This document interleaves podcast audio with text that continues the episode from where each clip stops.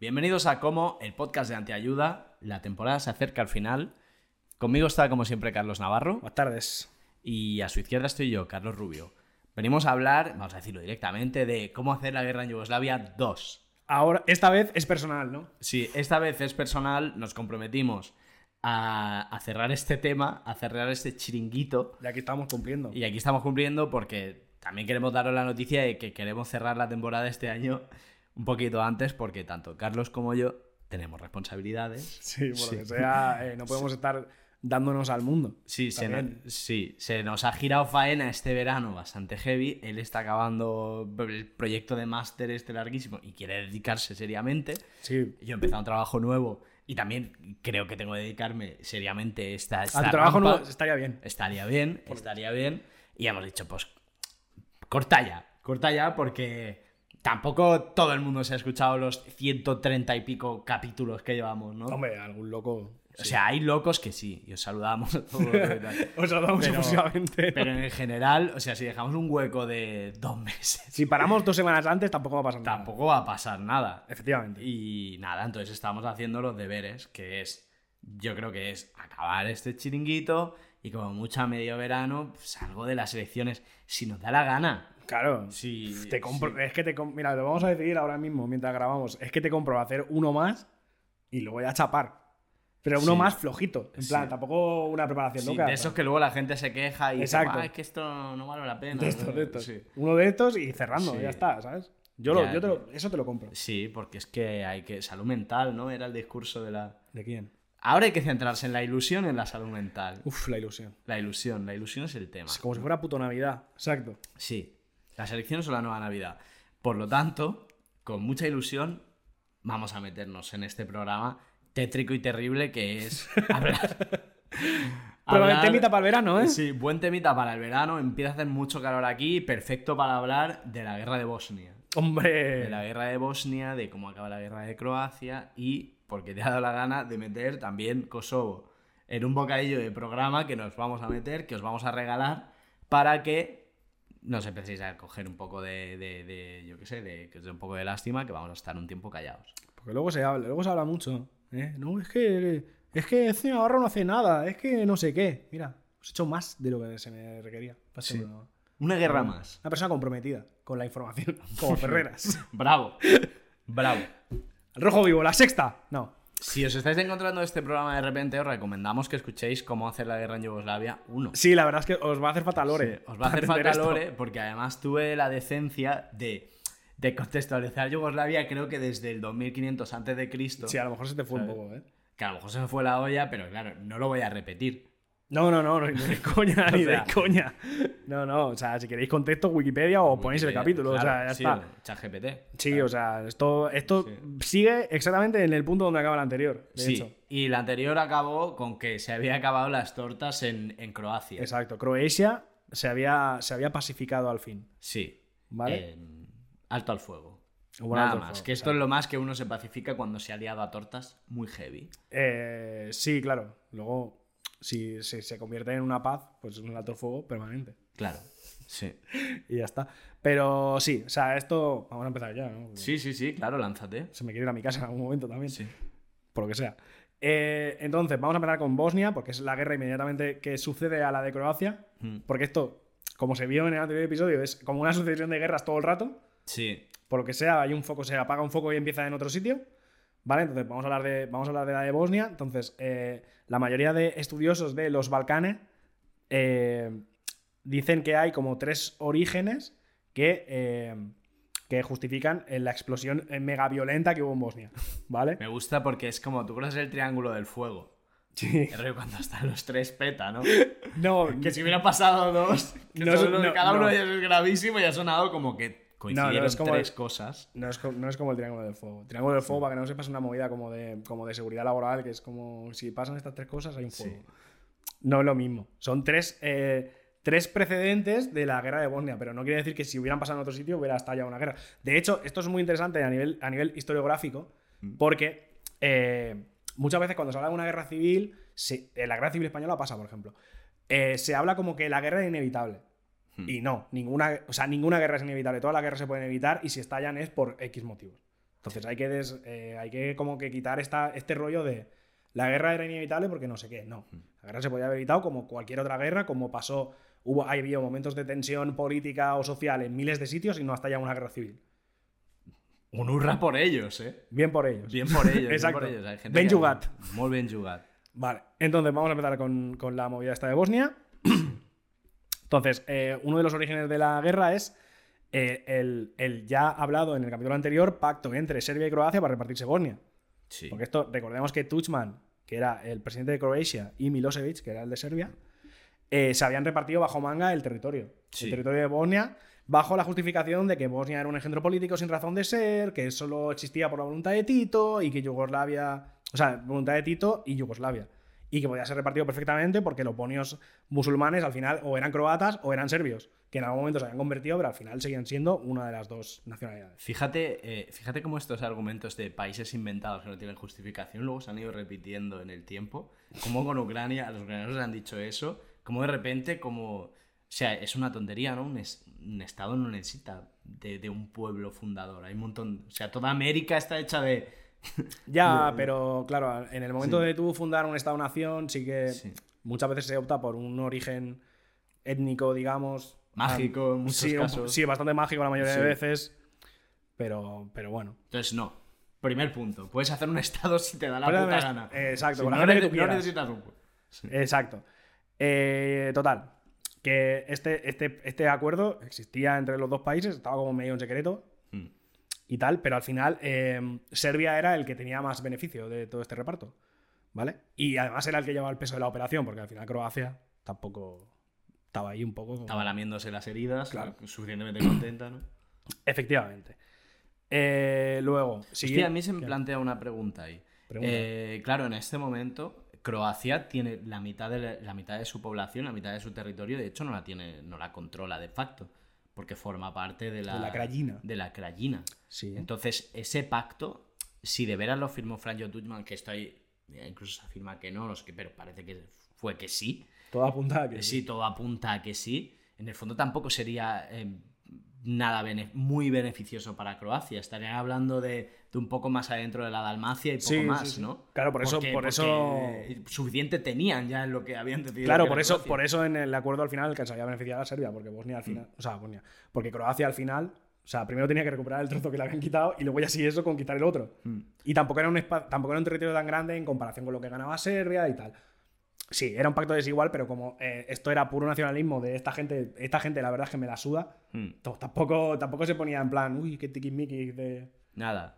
Claro, esto no, no sé, no iba, no iba en ese plan. Eh, también hay que decir que esto es eh, en los 90, eh, Bosnia estaba bastante inestable políticamente, que hubo unas primeras elecciones que, eh, esto, para que veas, esto es una cosa que dicen muchos historiadores pedantes, que la historia siempre rima. Vale, venga. Eh, hubo unas elecciones en los 90, que eran las primeras elecciones creo, si no recuerdo mal, en las que todo el mundo pensaba que ganarían eh, los partidos como más a favor de eh, Yugoslavia y tal, Mm. y de hecho ganaron todo lo contrario. ganaron Ah. eh, todos los partidos nacionalistas más tronados, Sí. siendo, siendo los más destacados el nacionalismo musulmán, serbio y croata. Cada uno se llevó como un 20 y pico por ciento de votos. En proporción a la población. En proporción a la población, sí, sí, claro. Entonces, por lo que esto luego, cuando, cuando Milosevic y Tuchman vieron esto, dijeron, hostia, pues mucho mejor para repartir, ¿sabes? Porque si, está, si está la cosa regular, mucho más fácil a la hora de repartir. Entonces, eh, se habla muchas veces de cómo pudo pasar esto y yo he encontrado, he encontrado que tiene base sociológica. ¿Lo has visto? ¿Has visto? Vale, vale. Base sociológica, ¿vale? Según, eh, según los libros que yo he leído, Sí. Em, durante mucho tiempo en, en- en Yugoslavia y en Bosnia, eh, la, la única forma de expresar una, una opción libre Mm. era a través de escoger nacionalidad, nacionalidad en el censo. O sea, tú en el censo podías poner que Sí. ¿sabes? Y entonces, eh, esto, lo, esto em, se usaba luego para repartir cargos en la administración y entonces se convierte como en una forma de rivalidad y tal. ¿Vale? Entonces, Sí. eh, se llega como a un punto en el que, en el que para, la población, para la población de Bosnia se entiende que si tú no. que si. se- o sea, si no estás representado étnicamente, no estás representado políticamente. Claro. Y entonces eso como que se supone que es una explicación de por qué se votan estos partidos nacionalistas como muy concretos. Pero es verdad que a la vez, eh, dentro de las posiciones bosniacas, Alija Izetbegovic, el presidente, que Sí. era de origen. eh, bueno, el que era. Bosniaco- bosniaco- bosniacos son bosniaco. musulmanes bosnios, Sí, musulmanes. ¿vale? Lo digo ahora, lo voy a explicar porque yo me voy a equivocar varias veces. ya lo digo. Mm, Porque todos son bosnios. Porque todos son bosnios. Exacto. Sí. No soy yo nacionalista serbio ahora de golpe. No, ¿qué? ¿Qué le Eh, pasa? ¿Qué le pasa a Bueno, pues que él intenta evitar la guerra hasta, hasta el final y también incluso la separación de Yugoslavia. Se llega a un punto en que le hacen votar, en que, en que acaba todo en una votación de independencia, pero no es el objetivo inicial de Bosnia, porque en el fondo ya conocían el caldo que tenían dentro. Claro. Porque lo de Eslovenia era una tontería, y casi lo de Croacia. Es que ese es el siguiente punto. Hmm. El siguiente, el siguiente origen de la guerra de Bosnia es la falta de autoridad de la diplomacia europea. Hmm. Porque, o sea, se supone que Eslovenia y Croacia y los conflictos, el Hmm. de Croacia, el de Eslovenia, que fue una cosa como un poco más floja, se entendían como que, o sea, las potencias europeas lo veían como que no era una cosa que tenía que pasar, Sí. ¿vale? Porque Yugoslavia estaba en decadencia, por los motivos que sean, ¿vale? Pero asumieron que, asumieron que eso era una cosa que más tarde o más temprano iba a pasar. Pero con Bosnia no. Bosnia se entendía como, un- como una anomalía, como algo que, algo que no estaba bien que estuviera pasando. Hmm. ¿Vale? Entonces, eh, de hecho, Europa suda bastante del tema de Bosnia al principio. Como. O sea, hay como, un- hay como una sensación de que Europa lo que dice es, en plan, ya alguien se dará cuenta de que una guerra no les conviene. Spoiler, no pasó. ¿Vale? Y entonces, como que no meten mano. Como que no meten mano en Bosnia, pero teniendo claro que si petaba la guerra en Bosnia iban a estar muy jodidos los europeos, porque al final eh, había como. O sea, si en Bosnia estallaba una guerra, entonces los europeos tenían que empezar a dar explicaciones. A dar explicaciones de por qué eh, permitieron que, eh, que Serbia se repartiera el país con Croacia, por qué permitieron que, que, que Croacia se reconociera como país, pero Bosnia y Herzegovina no, ¿sabes? Todas estas cosas, como que si estallaba una guerra tenían que dar una serie de explicaciones que tampoco les molaba. Pero tampoco se metieron en el tema porque era como, "Uy, ya se, ya se, ya se darán cuenta. No, y eh, como ya te digo, no pasó. ¿Qué pasó? Por lo que sea. Ahí hay uno de, la- uno de los orígenes, bueno, eh, el malestar de, de los musulmanes en las primeras décadas de los 2000 y tal, el aumento del yihadismo y tal, uno de los puntos es eso, eso es una de las fricciones que crea, igual que están los palestinos en Israel, igual que están pues, el, el tema de las excolonias francesas, otro es el tema de Bosnia, es importante, ahí hay un sentimiento de, de que hubo claramente un racismo, no se puede decir, porque croatas y bosnios se le mem, pero sí que eran musulmanes y, y como que no se supo, era un, un follón que no se sabía cómo trabajar. Eh, no se gestionó. No se gestionó. Bueno, se gestionó y- mal. De hecho, y- se gestionó se gestionó mal. Sí, sí, de hecho la gestión fue pésima. De hecho, eh, claro. O sea, la diplomacia europea, viendo el percal, deciden proponer un referéndum en dos rondas, como para ver qué opina el pueblo bosnio sobre independizarse y tal. Una mierda. Exacto, pero le sale como el puto culo porque, porque solo anunciarlo ya se ponen más tensos, ¿vale? Entonces, eh, los serbobosnios directamente montan uno aparte, Sí. eh, porque esto está muy guay porque eh, se niegan al referéndum este de las potencias europeas porque dicen que no va a salir lo que ellos quieren. Porque por porcentaje de población hay más población musulmana y si se juntan además los croatas, como que ellos no salían beneficiados y que no lo querían. Y es como, ok, pues. Hostia, pero, Pues pero, pero hay un punto que es normal, o sea, aquí como aún no hemos entrado en la violencia tribal que pasó, pues podemos discutirlo, ¿no? Obviemos lo que pasa después. Claro, es que ese es el problema de los referéndums. Y más en poblaciones tan, tan, tan divididas. O sea, lo, lo Claro, al final como- es que... O sea, es que, es que un referéndum es, es casi antidemocrático por definición. Esa, esa ver, a ver, democracia, a ver, a ver, a esa ver. democracia directa. A ver, O sea, es que un referéndum te, te puede permitir votar sí o no. fiscalía. Fiscalía. Fiscalía, no, no está pasando lo que creéis que está pasando, de verdad. Pero es problemático. Es un referéndum sí. es problemático. Es problema en este caso concreto, específico. Es problemático. Específico es problemático. No queremos decir que todos los referéndums sean problemáticos. No, vale. Aunque- es verdad. aunque Te- te- al- reconozco, reconozco que se puede malinterpretar lo que he dicho. Un poco. Viva Hitler, coño. Viva Hitler, coño. Exacto. Eh, total, que al final eh, el porcentaje más o menos era que en, en Bosnia había como menos del 31% de población que se consideraba únicamente serbia, frente a un 44% de, eh, de eh, bosniacos, que son musulmanes, y los, un 17% de croatas que en el caso de tener que votar a lo mejor podían unirse y votar juntos. Entonces, claro, esta gente, los serbobonios, dijeron, ni una polla, me vas a colar aquí un referéndum que voy a perder. Claro. Y hicieron el suyo propio, ¿vale?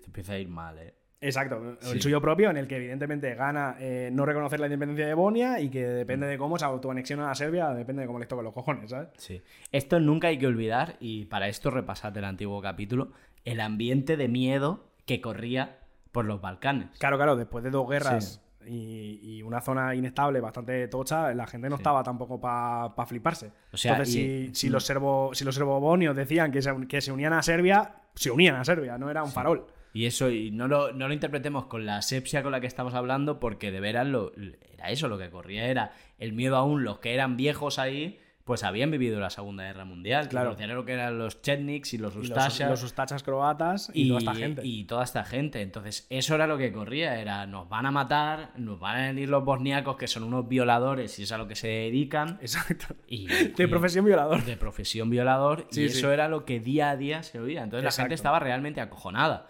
Tanto ahí y tenían la experiencia ya.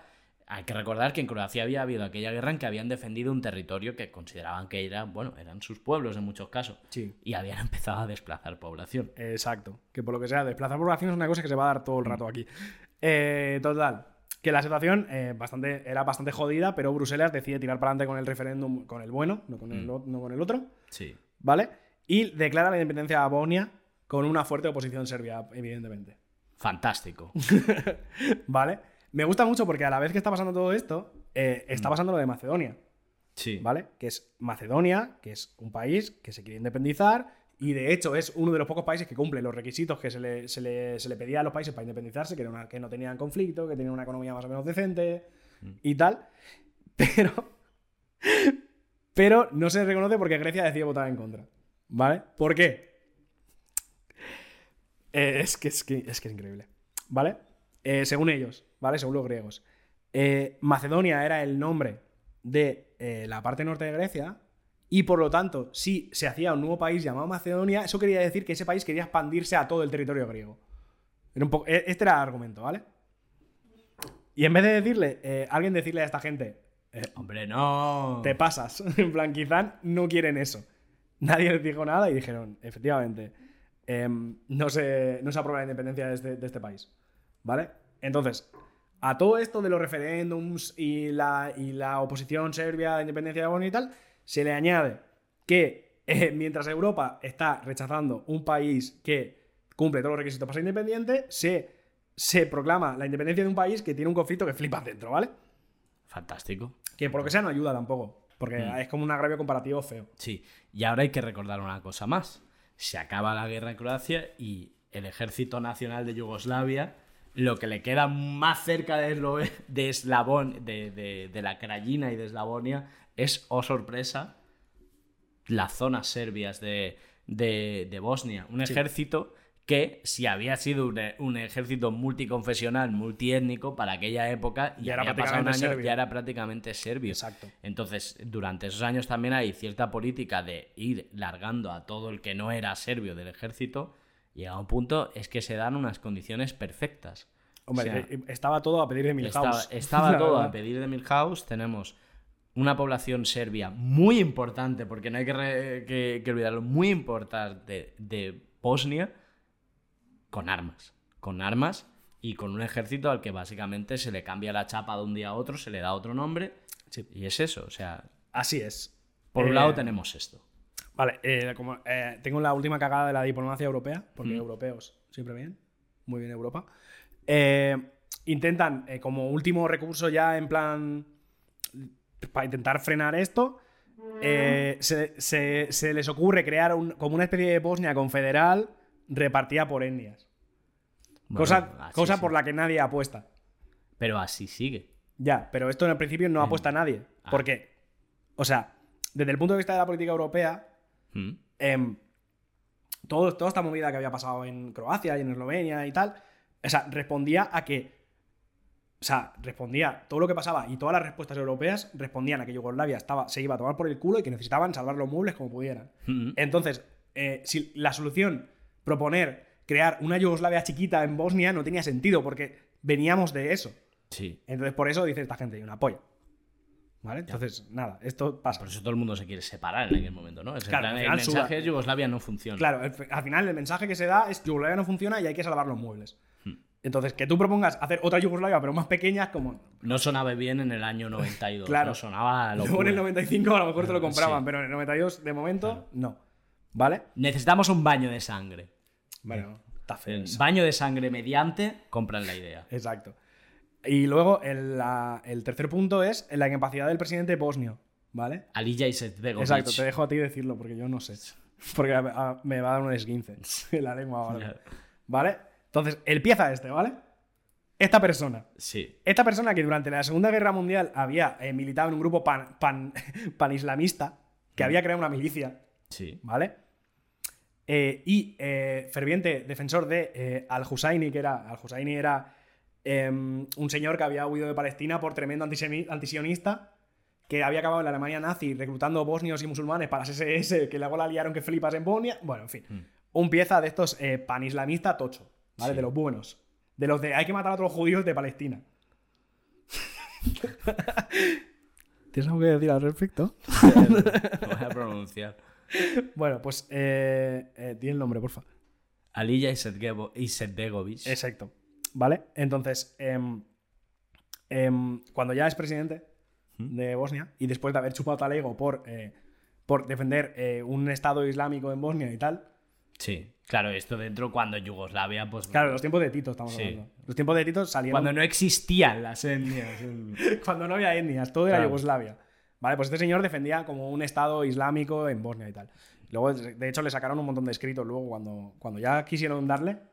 De repente Tiene un libro muy famoso. Sí, exacto. Pues esto lo sacaron durante los juicios estos, de hecho. Entonces, eh, ya de presidente como que empieza a liarla todo el rato, ¿vale?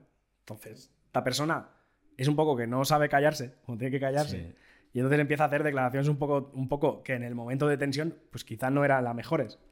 En plan, como decir que defendería la independencia de Bosnia hasta las últimas consecuencias. Intentar meter a Bosnia dentro de la Organización de Países Musulmanes. Países árabes. Árabes. Sí. Los árabes. Pues entonces en el libro está mal. En mi referencia está mal.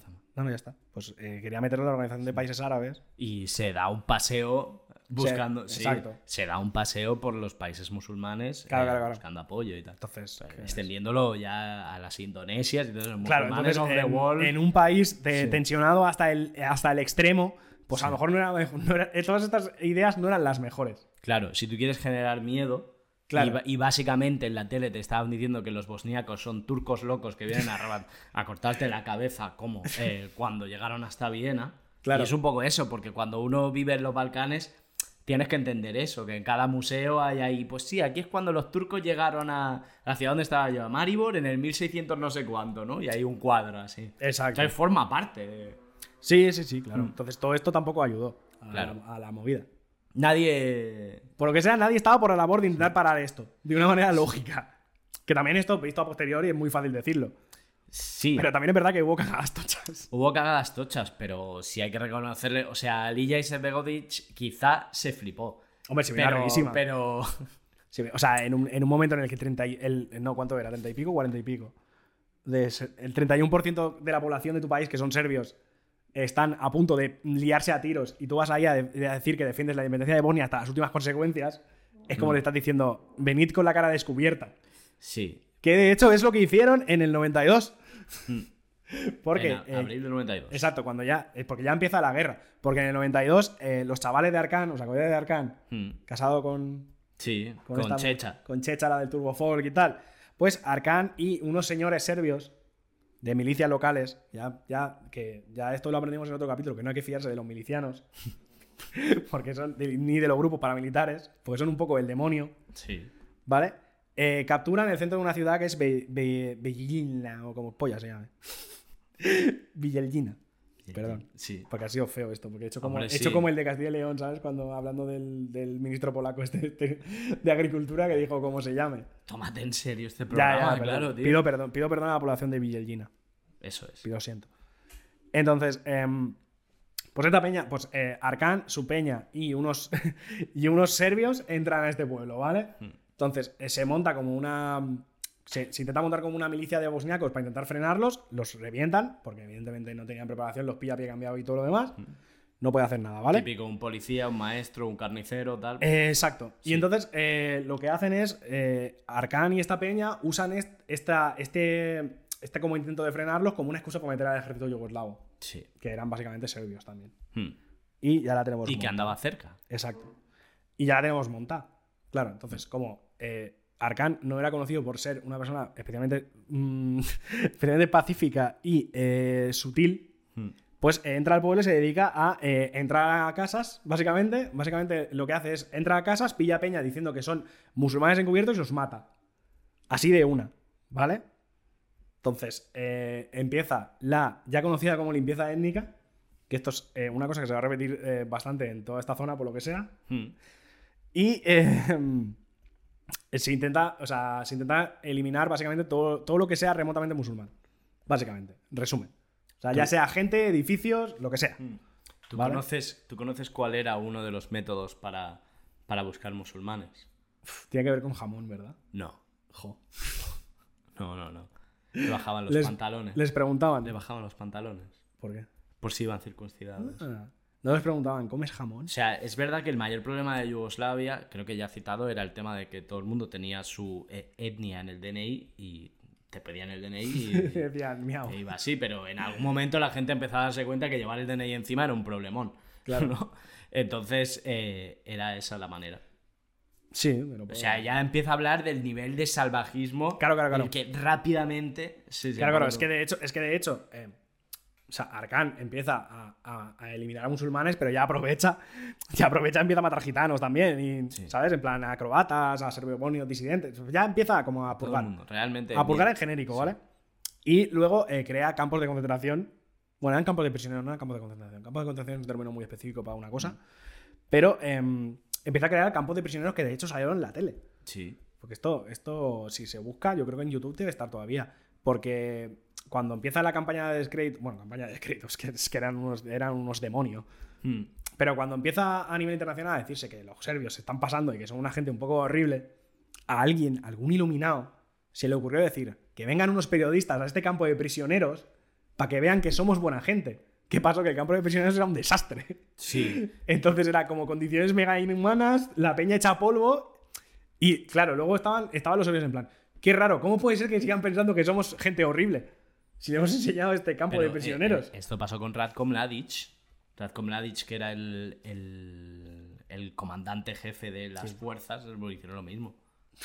O sea, y, o sea, yo, no, yo no conocía que ya los Tigres de Arcana habían tenido tanta posición, tanto, tanto prodigamiento en el inicio de la guerra. mm, sí, por lo que yo he leído, es como que es el, el punto de inicio. Es el punto de inicio es esto. Yo sí que sé que, eh, digamos que él apareció, pero también le invitaron a venir, porque hay un personaje que he encontrado yo que no conocía de estas guerras, que es, eh, y déjame leerlo, eh, lo llevaré escrito. Buena pregunta. Bueno, sí, Viliana Plavic, Sí. que era la que acaba siendo la vicepresidenta de la República de Srpska cuando todo empieza a organizarse Hmm. y la República de Srpska empieza a ser el cuerpo político ¿no? de, de los serbios. Pues esta mujer de, de profesión bióloga, Uf. ya ¿sabes? El problema, o sea, hay ciertas profesiones que hay que tener cuidado en política, ¿no? Sí. Biólogos son problemáticos, psicólogos son problemáticos, o sea, eh, pues bueno, está bien. Viliana Plavic con todo, un de- que, que seguramente por ser mujer en un mundo muy machista como el de hoy, mucho más, más de los Balcanes, pues se le hizo caso más tarde, pero esta tía se dedicaba pues a decir que los bosniacos genéticamente era imposible negociar con ellos. Era un poco Vallejo Nájera. Sí, era Vallejo en Nájera plan, de- era en plan, son serbios desviados, en plan, están perdidos, ¿no? Y fue, fue ella, digamos, la más ultra, la, la que trajo a... la que dio pie sí. a que los Tigres de Arcán encontraran como un sitio magnífico eh, para venirse. Estos chavales me gustan, ¿no? En Sí. plan, estos O sea, chavales que están matando, que eh, están matando chavales- me interesan. Claro, estos chavales que ya se lo están pasando muy bien en Croacia y tal, pues ¿por qué no, por qué no continúan con su relación? ¿Por qué no me vienen aquí a despejar un poco esto que está lleno de, que está lleno de bosníacos? sí, esto ya a posteriori en, en la Haya se juzgó y Porque ya le echaron un ojo al tema Está este. Claro, no pilló en plan como la persona que he citado, Ratko Mladic o Radovan Karadzic, pues porque era la vicepresidenta. pero, pero, pero parece que ideológicamente, eh, insisto, había ese pozo. Yo creo que aquí hay que centrarse sobre todo porque lo demás es nombrar eh, matanza tras matanza terrible y, y algún suceso y tal, pero principalmente Sí, claro, Yo- yo siempre hay un componente, foco, sí. hay un componente de, ideológico. de- de odio puro y duro. Sí. No, ideo- no sé si ideológico, bueno, da igual. No, Total. lo raro, lo difícil Claro, de es que entender no es que, es- que ahora en una sociedad que como estamos tan ideologizada últimamente, no, no se trata de ideología. No, no, no. Porque es que todo no. el mundo, además cayendo el comunismo, todos eran muy pro economía de mercado. Sí, bueno, hasta que, hasta que hasta que la economía de mercado los destruyó. Claro. Pero bueno, pero entonces eh, todos hablan, eh, todos tienen casi como el mismo programa político, pero luego su racismo específico. Es una- como una cosa Sí. ilustrada, ¿no? De la sí, tierra. sí, sí. de la tierra, en plan, aquí sí. odiamos a, a los musulmanes. Somos socialdemócratas, Pero, pero somos muy racistas. somos demócratas, pero Pero los moros. sí.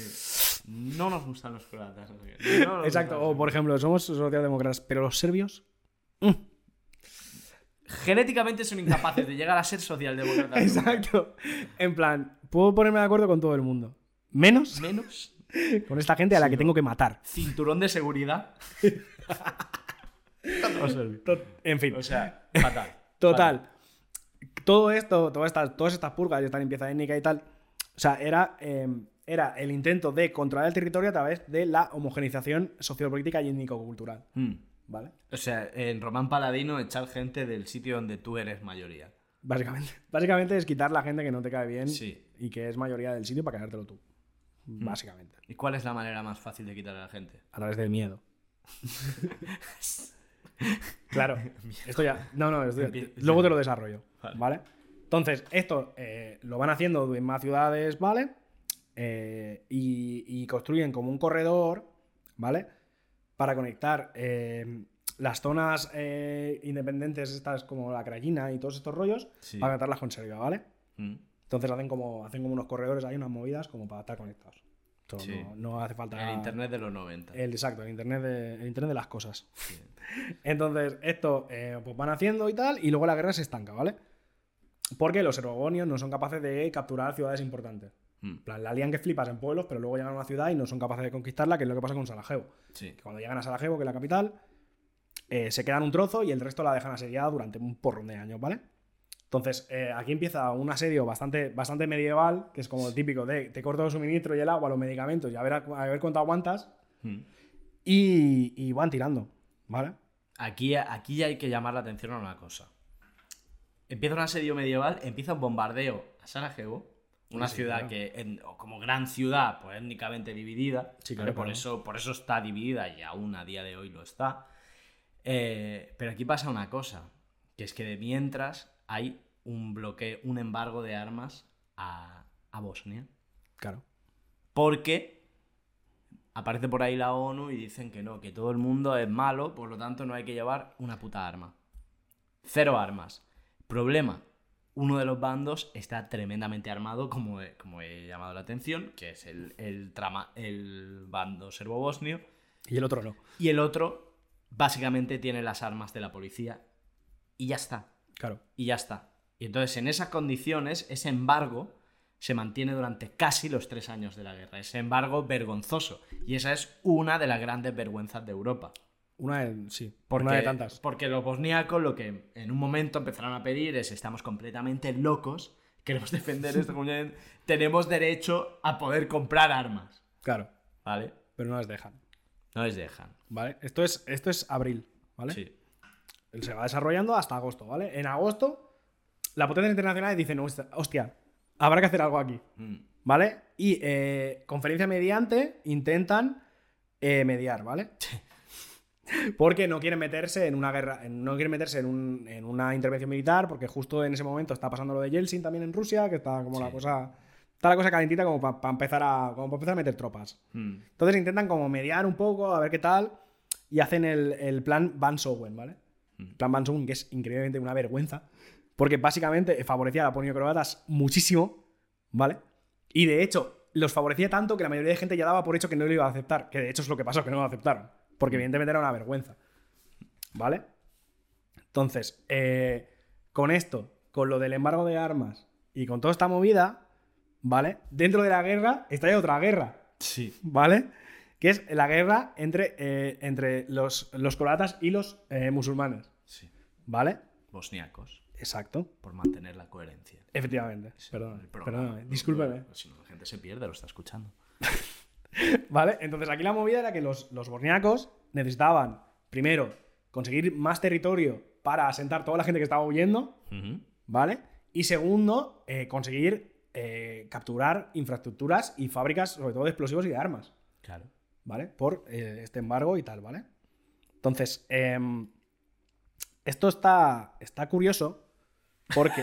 está curioso en esto. Está curioso. Está curioso. Primero, porque eh, los dos bandos, eh, evidentemente, la liaron que flipas. en plan, eh, todo su potencial de ser un hijo de puta dijeron, aquí lo vamos a poner. Los dos bandos la liaron que flipas. Pero una cosa muy curiosa, una cosa muy curiosa es que en el bando bosniaco, de repente empezaron a aparecer mujahidines. ¿Vale? Los mujahidines son pues esta gente de, sobre todo en este caso, salidos de la guerra entre Afganistán y la Unión Soviética, que están un poco chiflados Y que salieron en Rambo. y que salieron en... Me parece que es falsa la foto de Rambo 3 de... No. dedicada a todos los valientes guerreros muy No es falso. No, no sé.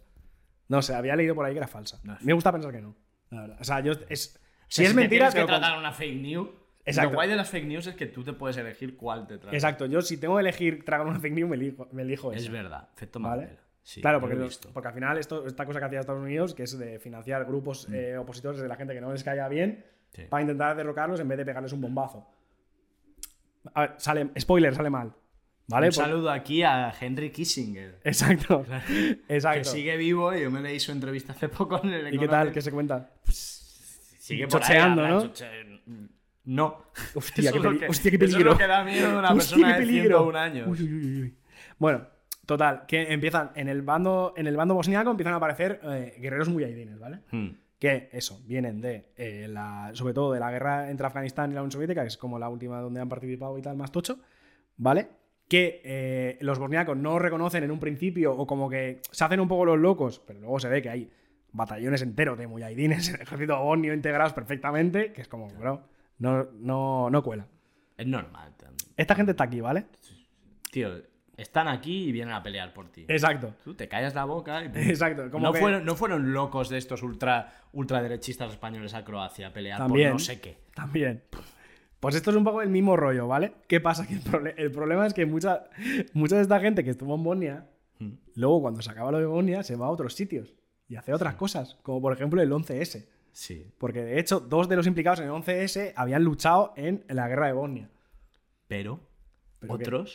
Se quedaron en Bosnia y ahora viven en unas montañitas. que eso es más bonito. Se retiraron. Me gané este tío. Me gané la tierra, tío. Literalmente se la ganaron, ¿eh? Joder. Sí, sí. Claro, vieron aquello. es- Si es que Bosnia es un sitio precioso. Y dijeron, ¿por qué voy a volver yo si además he luchado Me voy a volver al desierto. Si me Me puedo casar aquí. Me puedo casar aquí y dejar de poner bombas. Ya está. Total. Ya, Para hacer la voy a luchar más. Para hacer la yihad. te ya la he hecho, ¿no? Además, con- además con la tranquilidad de tener los deberes hechos. Eso es verdad, ¿eh? En o sea, plan, yo- no, no, es de- no he dejado de luchar, no. yo he luchado Como un campeón. y ya está. Me merezco este terruño para mí, para mis cosas. Ya está. En fin, total. Que entre, entre mediados del 92 y principios del 93, eh, ya todo el mundo tenía bastante claro que la situación se había salido de madre, que la diplomacia internacional no funcionaba para nada y que, em, eh, eh, que todo, todo en Bosnia era un sin Dios, la economía se va a tomar por el culo y empiezan a aparecer eh, lo, lo que más se recuerda ahora que ya ha pasado, que son los señores de la guerra. Sí. ¿vale? Que era eh, peña increíblemente corrupta que se dedicaba a robar y saquear todo lo que podían. Que básicamente eran, normalmente era como ladrones de poca monta que se habían, se habían crecido por algún motivo. Porque Y- no había porque, porque no había ley. Eh, básicamente, porque no había ley. Entonces, eh, esta gente se convierte en, en- en señores, de, en señores de facto de, de parte de territorios, en plan controlan zonas, controlan el comercio de lo que sea, normalmente de armas y cosas así, ¿vale? Entonces, y esto pone en evidencia más todavía que eh, en el, el poco control que tenían las diferentes autoridades, en este caso la, la bosniaca, la croata y la serbia, de lo que estaba pasando allí. Sí. Solo estaban pegando tiros, entonces no había nadie coordinando nada. ¿Tú conoces, conoces la historia de Fikret Abdic? Eh, sí, ¿eh? la República de Bosnia Occidental. La República de Bosnia Occidental, sí. Eh, bueno, en, en esta preciosa comarca de Bosnia, porque no deja más que ser eso, había una empresa que era Agrocomerch Sí. que era básicamente el líder de la antigua Yugoslavia. Entonces una zona rural, pero bastante desarrollada y rica, ¿no? Y aquí había un político que además había sido el director de esta eh, empresa comunista industrial, ¿no? Central, que era este, Fikret Abdic. En un momento, este señor casi llega a ser presidente de, de Bosnia Sí. pero por ciertos movimientos que nunca han quedado muy claros, no. Y acaba muy peleado con, con Ivezbegovic. Tanto es así, tanto es así, que el cantón suyo, que es fronterizo además con Croacia, va por libre. Tanto es así que empieza siendo bosniacos quien vive ahí, empiezan a pelear contra los bosniacos y tienen buena relación con los serbobosnios. Sí. O sea, ese es el nivel de locura. Entonces es una de las zonas menos destrozadas de, de, de Bosnia, Claro. es curioso. Y además los, me parece que los cascos azules entran y dicen, ah, mira, un sitio tranquilo, tal, y lo cogen como base. Es una zona eh, muy poco tocada por, Sí. por la guerra. Y de hecho, durante la guerra se convierte como, en el supermercado y en el punto Sí. de abastecimiento estratégico de todos los ejércitos. Sí, todo el mundo va ahí. Todo el mundo pasaba por allá a comprar porque al Eh. pavo se la sudaba, solo quería joder. Era una especie, si habéis jugado a World of Warcraft, era un goblin. Era un goblin. No tenía facción. Uf, vaya referencia, ¿eh? Eh, He bajado, he bajado al terreno en que nuestros oyentes se sienten a gusto. Sí, no, un poco de Sí. hablar del WoW. ¿Queréis que dejemos Yugoslavia y hablemos del Diablo 4? Claro. que ya ha salido. Eh, no, no va a pasar. Entonces, em, en esta guerra, como en el resto de, de las guerras yugoslavas, eh, también se intenta vender la imagen de eh, víctima ante la, la injusticia de, del- de los pobres bosniacos que han sido atacados por Serbia y tal. Que en parte es cierto, pero los bosniacos tampoco le quedan cortos, te quiero decir. Pero no es lo mismo. No luchaban con las mismas condiciones. Claro, eso es verdad. Lo que tú quieras. ¿Es así? Pues, espérate. Sí. Espérate, porque ahora viene el pero. ¿Quiénes son los buenos? Otra vez, la clásica- ya la clásica pregunta, La ¿quiénes son los buenos? Pero no? aquí, ¿quiénes son los No, buenos? ninguno. Entonces, eh, de cara a esta, eh, a, esta a esta vendida de marketing de los boniacos, pobre gente oprimida por los terribles serbios. ¿Vale? El sitio de Sarajevo era como el punto, el punto más fuerte que tenían de propaganda, ¿vale? Sí. Hasta tal punto que eh, decidieron eh, no levantar el cerco el de la ciudad en ningún momento, pese a que tuvieron la oportunidad de hacerlo. O sea, pudieron llegar a pactar... Pudieron- tuvieron momentos en los que podrían haber lanzado un ataque que, que- que quizá podría haber liberado la ciudad, pero no lo hacen porque ya les va bien esa baza de la pobre Sarajevo asediada. Esto no lo sabía. Sí. De hecho, se, se comenta que algunos de los bombardeos de entre el 92 y el 94 fueron por los propios musulmanes bosnios. Joder, pero eso parece una fake news serbo-bosnia. Mm, no sé. Eso ahí... No, yo, mis, Tus mis fuentes. fuentes, tus de hecho, puedo ir a preguntarle a mi fuente. Tus fuentes indican que hay ese... Según mis fuentes, se comenta que em, algún, algún, alguna granada tontorrona eh, fue lanzada por algún bosniaco. Claro, en un momento... Es que es verdad que, que Sarajevo estaba, estaba partida en dos. Claro. Entonces, Entonces, también podía tener sentido bombardear en otro te quiero decir. sentido. Me- Sí. Yo me lo, me, lo, me lo puedo creer. Porque esto. Porque al final lo que quieren es eh, forzar una, una intervención internacional de verdad. Hombre, yo creo que quien tenía la artillería eran los serbobosnios. Sí, Entonces, cualquier pero- mierda de bombardeo, eso no es comparable con tener la artillería de la- del Sí, que ejército yugoslavo. Sí, pero que al final eso. al No seas tibio. No, pero. Parece la ONU. No, pero sí que hay testimonios de gente que vivió el sitio de Sarajevo como que dicen que se ha sudado un poco el tema. Que, que ellos desde dentro como que veían que no había ningún interés en levantar el cerco en ningún momento porque ya les iba bien el rollo de la pobrecita ciudad. Tal. Hostia. Pues yo, yo, le, yo transmito lo que he leído. ¿Vale? Joder, joder. Entonces, esto iba a intentar provocar una intervención internacional y esa intervención tenía que estar liderada por Estados Unidos en ese momento porque era el ganador de la Guerra Fría, había ganado la Guerra del Golfo y era como era como su máximo momento de poli del mundo, ¿vale? Además estaba bien visto internamente. Ah, sea, exacto, además se veía bien. eh, los, los republicanos le estaban pidiendo esto a Bill Clinton. Sí, porque Clinton además acaba de llegar al poder Claro, y tal. Era en plan, ¿cómo puede estar pasando esto? Entonces Clinton, que tampoco es tonto y no dice, te voy a desplegar aquí libertad duradera en tu puta cara, Mm. decide marcarse un poco la de Afganistán, ¿vale?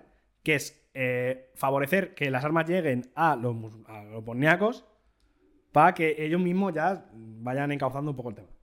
Pero tarda. Pero tarda. Porque la ONU está del revés. Exacto. Porque en la ONU deciden que no. Que eso, que. Exacto. Y esto- Europa, esto es y en- Europa también está así. diciendo, Claro, "Uh". esto es en el 93. En el 94 ya sudan. Y dicen, dicen, sacamos esta mierda, ¿vale? Entonces ya se ponen en serio y consiguen que los musulmanes, musulmanes Bosnia. bosnios. Sí, y los, se- los bosnio-croatas sí. se pongan de acuerdo un poco para el- las hostilidades y incluso se, se- como que se coaliguen en una confederación para intentar eh, evitar el reparto de Bosnia entre Tutman y... sí. A partir de ahora hablamos de Bosnia y Herzegovina. Exacto, aquí, aquí es cuando empieza Bosnia y Herzegovina, ¿vale? Poco. Y aquí se acaba la guerra croato-musulmana, que es donde estábamos. Estábamos ahí. Estamos ahí todavía. Hostia, pues yo estaba pensando. eh, Bueno, porque al final son- Pero a la vez se están matando. Claro, entre- porque al final son fenómenos entre- que se... O sea, por mucho que yo lo tenga aquí separado a nivel discurso, Sí. son fenómenos que se, inter- Sí. que se, se te Todo comunican, esto no son es- eventos aislados. Entonces, claro, mientras esto Mm. está pasando, la guerra sigue en pie y tal. Mm. ¿Vale? Entonces, eh, luego, vamos a hablar de los cascos azules. Temandrio. Temandrio. Los. Temandrio. ¿Vale? ¿Qué son los cascos azules? Los cascos azules son de la OTAN, ¿no? No, ¿De la ONU? no. Eran, era una misión de la ONU. ¿Era una misión de la ONU? Sí. Pues una misión de la, La ONU. UNPROFOR. United Nations. Y todo lo demás. Vamos a joder. capaz United sí. Nations vamos a joder, ¿no? Vamos a joder. sí. Total, dentro de Bosnia, sobre todo en Bosnia Central, había como unas zonas, en teoría, desmilitari- bueno, desmilitarizadas, no, unas zonas de seguridad donde estaban los cascos azules, Mm. que en teoría protegían a la peña que había allí. Spoiler, no los protegían. Es que, Por lo que sea. No, no, no, aquello.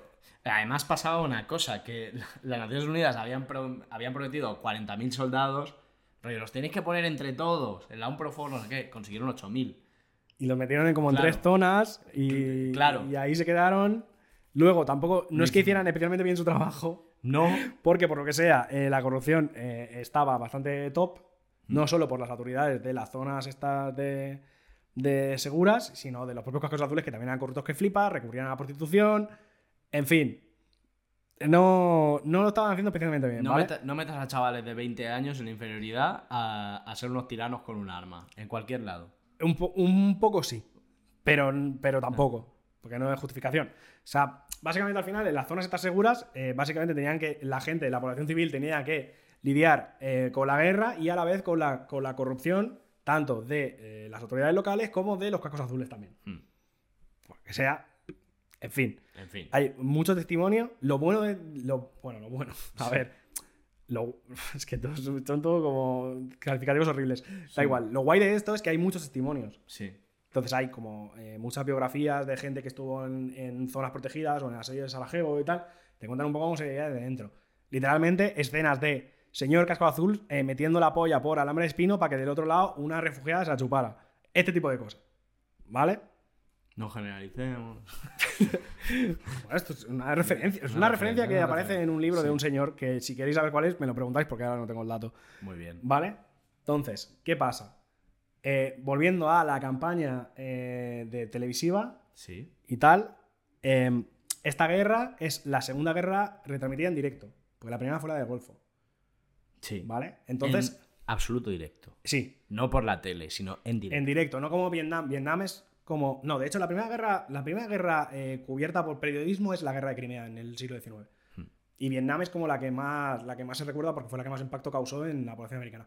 Pero la segunda retransmitida en directo es esta y la primera es la del Golfo. Vale, entonces, ¿qué pasa? Una cosa que está todo el día en la tele, pues la gente se posicionaba, había mucha opinión y tal. Hmm. Entonces, hay dos personas que para mí representan muy bien eh, los dos extremos de la intelectualidad del siglo XX que estuvieron en Sarajevo.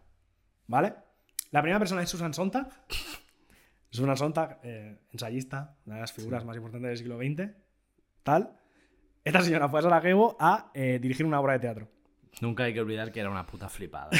Era, es que era, era un poco flipada. Sí. Hay un documental de Susan Sontag que está bastante guay, que eh, sale, una, sale una señora que es crítica literaria diciendo, bueno, o sea, Susan Sontag sí que era partidaria de que los intelectuales tienen que mojarse y estar en el mundo real y tal, pero a lo mejor en este, en este caso concreto se flipó de más, yéndose a Sarajevo. Bueno, Totalmente. yo ahí... Eh, es que hubo un momento en que se paseaban, ¿no? Sí, Eh, hubo un ¿te momento como- ¿Quién fue el, el Bernard Henry Levic también? ¿Te acuerdas que este le dio en, en los 2010? ¿Fue?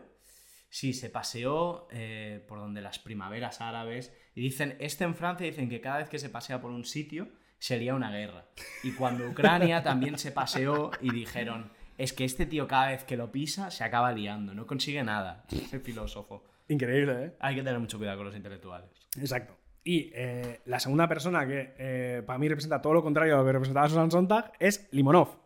¿Te acuerdas Sí. de Limonov, no? Siempre. Nuestro colega, nuestro amigo Limonov. Sí. Una- uno de los tótems de este programa. Prácticamente. Tendríamos un cuadro de Limonov No, también. no te pases. Joder. No te pases. En plan meme, vale. Sí. Pero Limonov era un desgraciado. Y de hecho aquí se demuestra lo desgraciado que era. Porque fue a Sarajevo, evidentemente, con los serbios, claro. Mm. Y hay unas imágenes, si tú pones, eh, si tú pones Limonov Sarajevo, Sí. aparece eh, un, un vídeo rarísimo en el que sale un señor con traje en mitad, del- en mitad de la guerra, que no sé, no sé quién es, Mm. hablándole a Limonov, contándole unas movidas, mientras hay un montón de serbios con barba, muy serbios ellos, pues en plan, fumando un cigarro así fuerte. ¿Era un, ¿Era un chiste? ¿Jugabas con serbio y serio? o- No, no, no. No, vale, No, vale. no era- o al menos Me intencionado. ha no era. parecido terrible. ¿no? Al menos no era intencionado. Vale, vale. Bueno, pues salen pues, unos soldados serbios como fumando muy enfadados, muy fuerte, típico. Mm. Típico de serbios. Y Limonov, Sí. ¿vale? Luego sale un cachorrito por ahí, por algún motivo, y el vídeo acaba con Limonov disparando. Disparando a Sarajevo, a la ciudad, A en la plan, ciudad. eh, tiran- tirando. ¿Vale? ¿Qué pasa? Que es tan tonto que esto salió por la tele, evidentemente, y las editoriales estadounidenses y británicas le dijeron, sí, pues ahora te quitamos el contrato por mongolo. Se entiende. Se entiende. Entendible, se entiende. por otro lado. ¿Sabes que ¿Que Limonov era gilipollas? Sí. Sí. Uy, perdón. Te voy a contar una cosa que pasó también. en Te voy a contar una cosa sobre Limonov, era te voy. Te voy a contar una cosa que pasó también en aquella época. Cuéntame. Eh, de Ratko Mladic, que no hemos hablado mucho, pues bueno, era el, el general de las fuerzas serbo-bosnias. Sí. Y a este le pasó una cosa muy grave durante la guerra. Este era ya un tío bastante colgado. Era la clase de persona cuyo padre se lo habían cargado en la Segunda Guerra Mundial, pues... lo- A- algún tipo de ustacha. ¿no? algún tipo de ustacha. Entonces, el caldo de cultivo estaba, ¿no? Para que, para que este señor acabara eh, dirigiendo escuadrones de la muerte y genocidios, ¿no?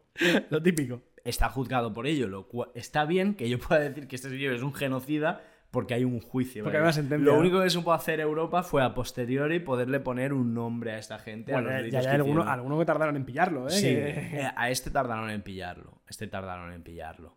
Eh, no muchísimo, pero bastante.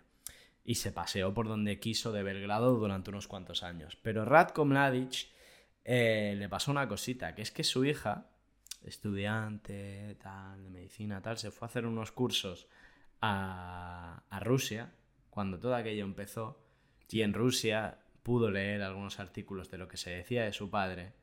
Y tal como volvió aquella chica a su casa, cogió una pistola y se pegó un tiro. Uh. Ahí lo llevas. Lo cual la honra. Lo cual hay cierta valentía en el hecho de. A ver. A ver. Pero es que la tacha, o sea, la, la- la mancha que lleva uno, aunque ella no fuera una genocida, Ya. esa decisión. Ya. Pero. No puedo yo. No puedo yo eh, decir que eso le honra. A ella. Mm, está, está feo. Está- yo, a mi No parecer, era la. eh, O sea. A mi parecer, está feo decir que matarse, que matarse le- el gesto de matarse le honraba en ese momento. Joder, pero, pero puedes entenderlo, ¿no? Sí, Que sí, sí, dijera, lo puedo entender, "Acabo- lo puedo entender, No sí, puedo, sí. no puedo con esta angustia que hago. que o mato a mi padre o me mato yo. Pues haber matado al padre, colega. Ya, a lo mejor hubiera sido. ya, pero. He matado al Job. Immortal Job, Immortal Job. No sé. Bueno, en A fin. mí la historia de Ana Mladic me, me sorprende. Y además hay un vídeo por ahí por YouTube de, Pero, de este ¿te hombre realmente quebrado. eh, Ah, no. del entierro, del entierierro, no. Pensaba No, que había un vídeo de la piba pegándose no, un no, tiro. No, sé, no sé qué mono era black metal, aunque es la misma época.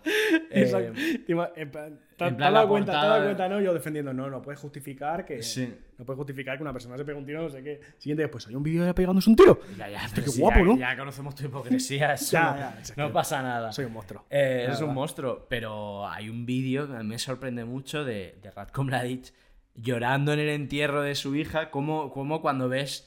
Para mí fue como ver Los Soprano, tío. Es que al final, claro, cuando Hmm. tú tratas esto a posteriori muchas veces, a nivel periodístico, porque además, en, justo en, en esta guerra y en la de Kosovo, se nota mucho que hay como, nace como un nuevo tipo de periodismo que busca el morbo absoluto y le da igual todo lo demás. Hmm. Entonces, tú eh, eres incapaz de ver que esa persona que ha matado a 2.000 personas es una persona también. Ya. Entonces cuesta mucho no, no empatizar, pero sí asumir que esa persona es un ser humano con sus, con sus cosas de ser humano. Hmm. Entonces, eh, esto es un poco. Esto es un poco. Desde la historia se intenta. Se intenta. Se intenta mucho desde hace unos años, bueno, hace unos ya, desde hace 40 años, intentar, por ejemplo, en el caso de la Segunda Guerra Mundial, intentar eh, quitar la, la idea de que los nazis eran el demonio. O que Hitler era el demonio. No. Y que era malo por naturaleza. Que es un poco.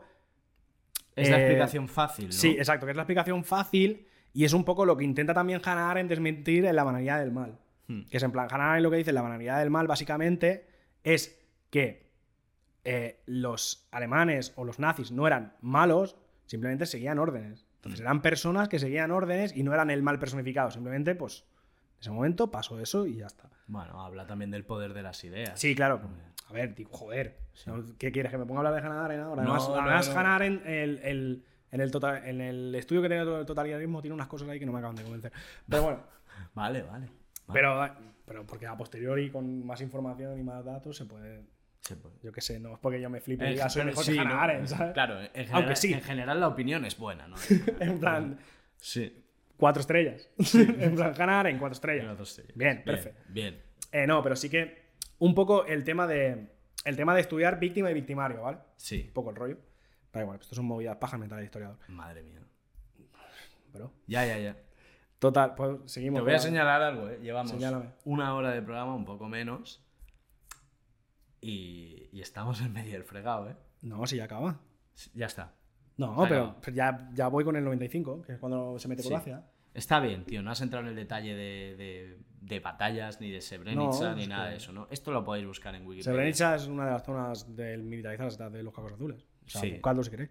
Porque intentaba hacerlo rápido, tío. Ya, ya, ya. Entonces, total, que en, en agosto del 95, eh, Croacia lanza un ataque a la Crajina para ya quitar, ya para devolvérsela, ya Opera- la puta vez. Operación Tormenta. Operación Tormenta, ¿vale? Mm. La Operación Tormenta eh, básicamente eh, consiste en eh, volver a reconquistar el territorio de la Crajina y echar a todo el mundo allí. Sí. Por lo que sea, por lo que sea. Sí, ¿Vale? eh, Esto hay que entender que detrás ya hay como el apoyo de lo que ha dicho Carlos, de los Estados Unidos ya un poco quemados de que esto se alargue, porque los cagaductas europeos aún estaban viendo Sí. qué hacían. y, y empieza a haber armas. Y sobre todo hay una cosa, que es que en el invierno del 94 hay un alto al fuego. Sí, y en ese momento es cuando, cuando digamos que la- las fuerzas ahí empiezan a concentrarse. Y en Croacia había un sentimiento de quien querían fuera era a la UNPROFOR, querían fuera a la ONU. Y en la ONU Franco Tuchman les pidió que salieran. Sí. Y ese mismo día entraron a, entraron a cuchillo a la Crayina. A la Grallina. Porque ya estaba bien. Exacto. Entonces empieza, esto es eh, la conocida como Operación Tormenta, ¿no? "Hmm, Sí. Entonces, básicamente, esto lo, que, lo primero que provoca es que la gente por miedo huya de la gallina, ¿vale? Lo segundo, eh, más o menos, aprox, 500 civiles muertos, 500 hogares eh, destruidos, incendios en la mayoría de granjas y infraestructuras así importantes y tal, Mm. ¿vale? Y tú dirás, pues qué, limpio, ¿no? pues, pues qué destruir tu propio territorio, porque al final la gallina era parte de Serbia. Claro. Pues no, De Croacia. Sí, perdón, de. Croacia. Pues no. Porque eh, eh, el tema es que de- detrás de estas acciones que normalmente se nos venden como que son cosas como mega locas, siempre hay una justificación más o menos racional, entendido como racional, racional para la gente que la perpetra, claro, no para todo el mundo. Entonces, si tenemos en cuenta que Croacia estaba por eh, la consolidación de su Estado-nación, ¿vale? Que evidentemente tenía que ser étnicamente croata, Claro. no les interesaba a esa gente allí. No les interesaba esa, esa bolsa de población serbia. Entonces, con la destrucción de la Krajina, eh, por un lado, eh, responde a que ellos tenían muy claro que no iba a ser repoblada por croatas y que no iba a ser eh, reconstruida económicamente a corto plazo o medio plazo, por un Sí. lado. Y por otro lado, si la reventaban entera, eh, evitaban que cuando llegara la paz volviera la población serbia que, había, que estaba allí establecida, que sería seguramente uno de los requisitos que le pedirían en las negociaciones de paz. Entonces, si lo dejaban todo reventado, ya era como, no, ya no pueden volver. porque- Ya pues, no hay nada. ¿Para qué? Exacto. Hasta el nombre es feo. ¿Te imaginas? Sí, no. O, o peor, le hemos cambiado el nombre. Luego cambiar el nombre, ahora se La- llama la- Nueva, la Nueva. Nueva Krajina. Sí, Nueva Zagreb. Hostia, qué guapo sería eso. Sería- ¿eh? sí, de repente, en plan, una peña vuelve a su casa y de repente Nueva Zagreb. ¿Qué? ¿Cómo? ¿Qué? Total. ¿Vale? Entonces, em, todos estos ataques del ejército croata en realidad son, eh, son eh, lo que está usando la OTAN para acelerar eh, la resolución de conflictos. Sí. ¿Vale? Porque al final eh, lo que quería la OTAN era eh, doblegar a los serbios para que se vieran obligados a negociar. Básicamente. Sí. Y entonces, en vez de meterse ellos, utilizaban el ejército croata, el ejército croata ¿vale? Mm. Entonces. Sí, eh, porque hasta aquí estos cabrones básicamente lo que habían hecho era que habían prohibido el vuelo sobre Bosnia. Sí, sí, tampoco. Y tardaron dos años hasta tirar el primer avión serbio decir que no. Sí, básicamente. Una puta vergüenza. Entonces, eh, cuando, cuando por final consiguen eh, eso, eh, pues doblegar a los serbio-bosnios, se firman los acuerdos de Dayton, ¿vale? Hmm. Los acuerdos de Dayton básicamente se comprometen a arreglar sus diferencias por medios pacíficos, se reconocen mutuamente como estados soberanos y tal, ¿vale? Hmm. Total, que al final el resumen de esto es eh, 130.000 muertos, la mitad civiles, 4 millones de refugiados, 100.000 desplazados dentro de Bosnia con con estatus de refugiado que viven en la mierda. Eh, problemas gravísimos de mutilación por los campos de minas, que de hecho sigue habiendo gente yendo a desactivar minas. Eh, gente, eh, población combatiente que vuelve a casa chifladísima. To- o sea, al final, destrozo. Lo mejor de una guerra. ¿Sabes qué, buena, de. ¿Sabes qué buena parte de esas minas? Pues se habla mucho de Bosnia cuando salen, que si Mostar, el ejército español. Sí, claro. pero buena parte de esas minas son de fabricación española. ¡Ole! ¡Ole, ole, ole, España! Porque, porque es un producto que siempre ha tenido las Sí, minas eso sí que lo sabía, que las minas antipersona. De hecho, creo que lo hemos hablado aquí. Sí, sí, sí, es un típico. Aquí hemos comentado. Nunca me olvido de citar Typical esto. Spanish, eh, Típica minas de antipersona. minas antipersona. Un muy buen producto español, como el jamón. Top 3 productos españoles. tres productos. Jamón, Sí. minas antipersona. ¿Y cuál sería el tercero? Pues, yo qué sé, el turismo de sol y playa. No, pero eso no, se puede- no es una mercadería. No es una mercancía. Una mercadería. Eh. me, me he hecho catalán de golpe, ¿eh? Eh, no lo sé, yo qué sé, tío, el fuet. El fuet, El ya fuet. es catalán, ¿no? Ya está. Y, y esto es un poco la guerra de Bosnia. Te quedas con el culo torcido. Me- te, me- te quedas que no te cabe una sandía por el culo, la verdad. Sí, eh, me ha gustado el enfoque que has cogido. No entrando en. No has entrado en el terror, este, en Porque- explicar. Voy a, voy a. Para sorpresa de todo el mundo, voy a hablar de mí. Sí. Venga. ¿Vale? Voy a hablar de mí. Eh, yo Venga, ahora. cabrón, que no has dicho aún que eres historiador. Exacto. Eh, yo ahora, en, estas, en este segundo ciclo educativo superior, Sí. eh, me he centrado. Antes estaba como mucho más en la historia cultural y ahora me he metido, me he metido un poco bastante enfangado en historia de la guerra, ¿vale?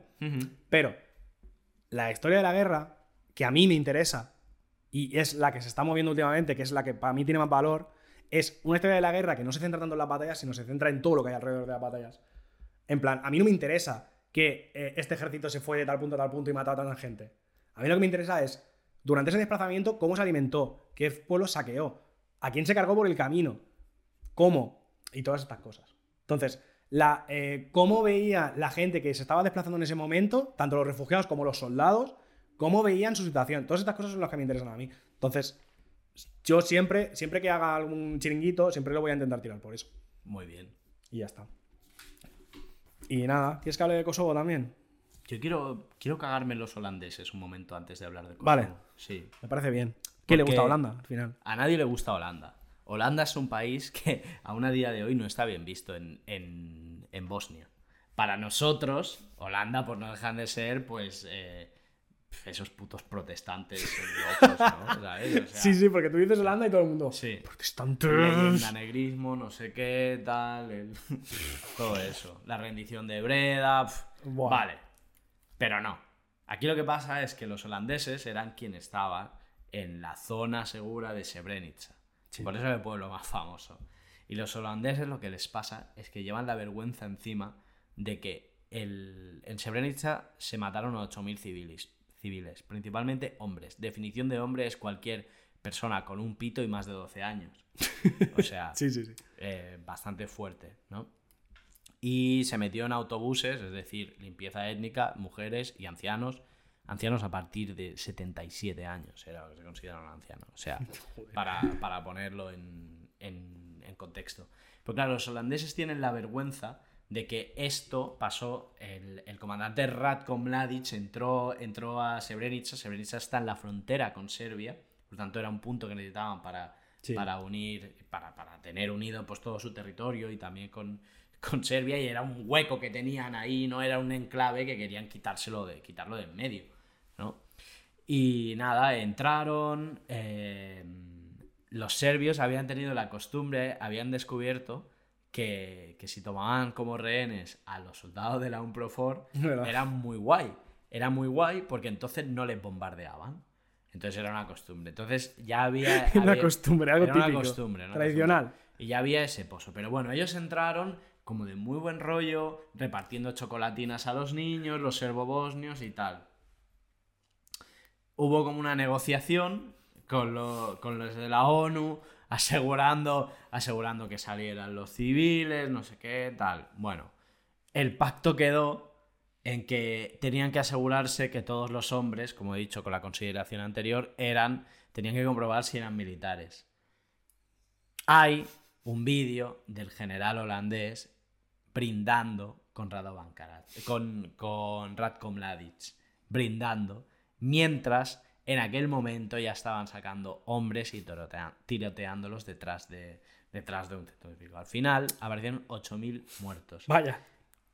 Es que no se puede. Es que a veces. Cuando eh, también es verdad que es que esa barbaridad fue una de las que hizo que finalmente la, la, la, la opinión internacional despertara. También es verdad que aquello fue tan bárbaro que en los siguientes enclaves que habían de camino entre, entre la parte serbo-bosnia y, y Serbia, los hombres huyeron antes y solo quedaban mujeres conforme fueron llegando Claro. eh, serbo-bosnios. Claro, porque ese es otro punto. Hmm. O sea, aquí, aquí me, me salen dos derivadas de lo que acabas de decir, ¿vale? Mm. Primero, que eh, la limpieza étnica no solo es matanza, sino también provocar terror suficiente para que la gente huya Tal cual. y se desplace, Sí, sí, sí. que eso es otra, otra forma de limpieza étnica. Mm. Y segundo, eh, la importancia en, en esta guerra yugoslavia, pero sobre todo en las últimas, que son las más cruentas, de la, de la violencia sexual hacia las mujeres. Tal cual, porque mientras pasaba eso, y hay, eh, la verdad es que la cantidad, la Exacto. cantidad de, de documentación que hay de violaciones Exacto. es enorme y formaba parte, porque si los hombres eran matados, las mujeres eran sistemáticamente violadas. Y además era, no solo era eh, una forma de violencia hacia la mujer, hacia la propia mujer violada, sino que además Era era, otra forma de infundir terror porque eh, a través de la violación lo que se intentaba muchas veces era eh, generar un sentimiento de, em, como de como de fracaso en los hombres por no haber podido defender a las mujeres de su pueblo, no sé qué. Mm. Y esto es una, Sí. es una parte muy importante. Sí, se conocen casos incluso de soldados obligando a padres a violar a hijas. O sea, temas de, este, temas de ese estilo. El nivel de crueldad fue máximo. No sabría decir por qué se llegó a ese nivel de crueldad o si es que en todas las guerras se llega y sencillamente... eh, Mm, es, es complicado, es complejo. Pero sí, básicamente violencia hacia las mujeres hay en casi todas las guerras, Mm. al final. Por eso, Sí. precisamente por eso, porque se ve como una forma de dañar a los hombres que no tienes delante porque están en el frente. O sea, en la guerra civil pasaba lo mismo, por ejemplo. Por eso todas las mujeres, a las mujeres de los milicianos y de los y de los maquis, la gente que estaba allá en las montañas, pues eh, aceite de ricino, pelarlas al cero, pasearlas por la ciudad, violarlas también, porque era una forma de hacer daño a los hombres que no tenían, que no podían, a los que no podían acceder porque no estaban. Sí, la cuestión es que fue tan grave y tan sistemático, es decir, si se habla de, de- de genocidio, es por ese punto sistemático que hay en la muerte de la gente, pero en este tipo de abusos también fue sistemático, como Sí, se sí, sí, planteó. sí, claro. Pero si se habla de. Si se habla de ello, hay otro tema que es que hay, hay una. hay una gente hoy en día que son los hombres invisibles, que le llaman, Mm. que son todos aquellos hijos de aquellas violaciones. Claro, aquello fue tan enorme Claro. que hay como 5.000 personas, Que son hijos de violar. hijos, hijos de violaciones, eh, reclamando un estatus en una sociedad que, de- en la que es muy complicado. Mm. Sí, sí. O sea, estos son. No sé, es. Son movidas- un tema me dejó. Movidas bastante tochas. Es un tema que me dejó bastante marcado. En fin. Mm. Vale, pues podemos cerrar esto y voy a, voy a ir rápido con Kosovo porque va a ¿Te parece una guerra menor, cabrón? No, pero no me quiero tirar aquí dos horas. No. No, por lo que sea, me quiero ir a mi casa también. Vale, vale, vale. ¿Te parece mal que me quiera ir a mi No, casa? no, no. ¿Quieres que vivamos juntos? ¿Qué pasa con Kosovo? Vale. eh, ¿Qué pasa con Kosovo? Buena pregunta. ¿Qué pasa con ¿qué Kosovo? pasa con Kosovo? Bueno, venga, va. Aftermatch. Países que quedan después de esto. Eslovenia. Croacia. Croacia. Vale, Croacia con las fronteras que hoy conocemos casi casi. Bosnia-Herzegovina. Bosnia-Herzegovina. Como Macedonia la no. federación, como, Macedonia la, no. como la Federación de Bosnia-Herzegovina, que es el país más disfuncional después del Líbano. Sí. ¿Vale? Donde es un país, al final, en los acuerdos de Dayton lo que se firma es que es un país donde dentro hay dos países, porque reconocer la independencia de las dos partes hubiera sido, de alguna manera, reconocer la victoria de Serbia y eso no querían. Sí, Pero entonces además- se crea el país más disfuncional de Europa, que es Bosnia y Herzegovina, que es un país que a día de hoy no funciona Ya. y que tarde o temprano acabará reventando. Es que además hay otra movida, ¿vale? Porque em, en, si, si os acordáis en otro capítulo, los acuerdos de Helsinki establecen unas fronteras. Mm. Entonces, cualquier eh, movimiento de fronteras que joda eso es joder los acuerdos anteriores. Entonces, eh, están siempre como muy atentos a que nadie eh, eh, rompa las fronteras de los acuerdos de Helsinki porque es mandar a tomar por culo toda la diplomacia europea. Sí. Entonces, también intentan mucho como no romper eso, pero claro, es complicado mantener eh, como las- los grupos étnicos o los países o lo que sea separados, pero a la vez sin intentar romper esas fronteras que están pensadas para que estén juntos. Bueno, follón. Sí. Una movida que flipas. Al final, y queda, además, Yugoslavia, donde aún formaba parte Serbia, Montenegro y Kosovo. Y luego la, la Macedonia, ahora Macedonia del Norte, que se conocía como la, la autodenominada República de Macedonia. La anteriormente conocida como República de Macedonia, era Era, como Prince. era Prince, era Prince de los. El Prince de los países, ¿no? sí. Tenía un montón de siglas. Vale. Esto es lo que quedó. Vale. A todos estos, aquí es donde se considera que las guerras de Yugoslavia terminan. Sí. Es un poco extraño, porque la guerra de Kosovo pasa casi después, Pasa- pero es como, es que pasa como- inmediatamente después. Sí, y pero- de hecho, y de hecho, a mí me parece raro que Chechenia tampoco esté incluida Coño. yugoslavas. Pero no está en Yugoslavia. Bueno, pero tío, es un poco como la misma. Pero está en el Cáucaso. Da igual, pero es como la, en la misma ola. Sí, dilo, o sea, hablan como parecido al ruso No, y que está, tal, está como en la hay misma. No, que está como en la misma ola de conflictos y más o menos por la misma época. No tiene nada que ver. Te lo Ah. digo yo que no tengo ningún tipo de... Vale, vale, pues nada, Ya tío, está. ya está. En esto te No, tengo que no. corregir. Nada, No, no, nada. ya está, Deja. Chechenia en paz. Vale, pero Kosovo puedo. Kosovo, Kosovo puedo. sí. Vale, Joder. pues de hecho, cuando acaba la guerra de Bosnia. Coño, incluye Ruanda. eh, También incluye el genocidio de Ruanda. eh, claro, es que los Hutus y los Tutsis eran como los serbobosnios. Es que a lo mejor lo he metido también. no, no. No, no lo he metido, no lo he metido. Tío, Qué desastre, por favor. Ya, Tío, es que acaba no- la temporada ya. en- Es que no, no se puede. No se pueden aislar los procesos históricos porque son complejos. Claro. Joder, he pasado mi vida en esto. En esto, en he esta mentira. toda mi vida en que no puedes aislar procesos históricos porque son muy complejos. Eso ¿vale? es, eso es. Total, Eso ¿me dejas hablar de. Kosovo ya, por favor? Total, que de hecho, cuando acaba la guerra de Bosnia, justo al poco después empieza la de Kosovo, ¿vale? Porque lo de esta gente, pues yo qué sé, le gusta pegarse. No, porque como ya dijimos en otro programa, eh, hablar de odios ancestrales para justificar este tipo de guerras está mal. Sí. Hay procesos históricos y políticos detrás, ¿vale? Total, que en el 96 aparece en Kosovo el ejército, eh, el ejército de liberación de Kosovo, ¿vale? Que es un grupo terrorista que empieza a pegar bombazos porque, por lo que sea, eh, ellos afirman que en los acuerdos de Dayton se había reconocido que Kosovo formaba parte del Estado serbio y esto les parecía feo. Hmm. No lo querían, ¿vale? Entonces, ¿qué pasa? Para entender el ascenso de esta gente hay que hablar de Albania, ¿vale? Que Albania es un país vecino y que en el 97 le peta un tinglado financiero rarísimo de inversiones, ¿vale? Que básicamente era un esquema Ponzi donde metió pasta todo el mundo. Esto es guapísimo. O sea- puedo, puedo saltar aquí. O sea, Sí, sí. el esquema Ponzi. Os lo explico fácilmente. El líder de Albania, que era la empresa más grande, empieza a vender sus propias acciones. Efectivamente. Como esperando que aquello fuera a crecer infinitamente. ¿Qué pasaba con Albania? Albania era un país que salía de la dictadura de Enver Hoxha, donde básicamente. eh, Era un país- era un país comunista. Era un país, pero no un país comunista cualquiera.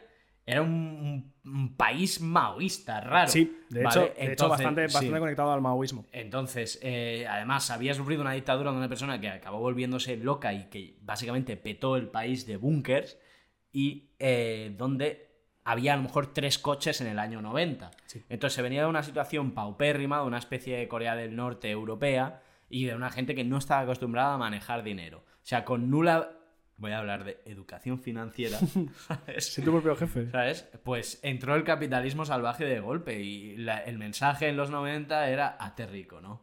Y para gente que no sabe, hazte rico era invierte todo lo que tienes Efectivamente. eh, en acciones y además venderé a tu vecino. Claro. Que esto es lo que pasa con los esquemas Ponzi. Exacto. Y además el propio gobierno como que Sí. de alguna manera lo respaldó, respaldó esta movida y tal. O no lo paró, que es lo no lo importante. paró, si tenía sí. que haber una inteligencia en el Claro. país, no lo paró. Total, que eh, esto peta, ¿vale? Y se lleva la pasta de la mayor parte de la población. O sea, se- me parece que en Albania había 3 millones de personas, eh, afectados son 900.000 o así. Que es una población bastante importante en un país que tampoco había mucha pasta, así en general.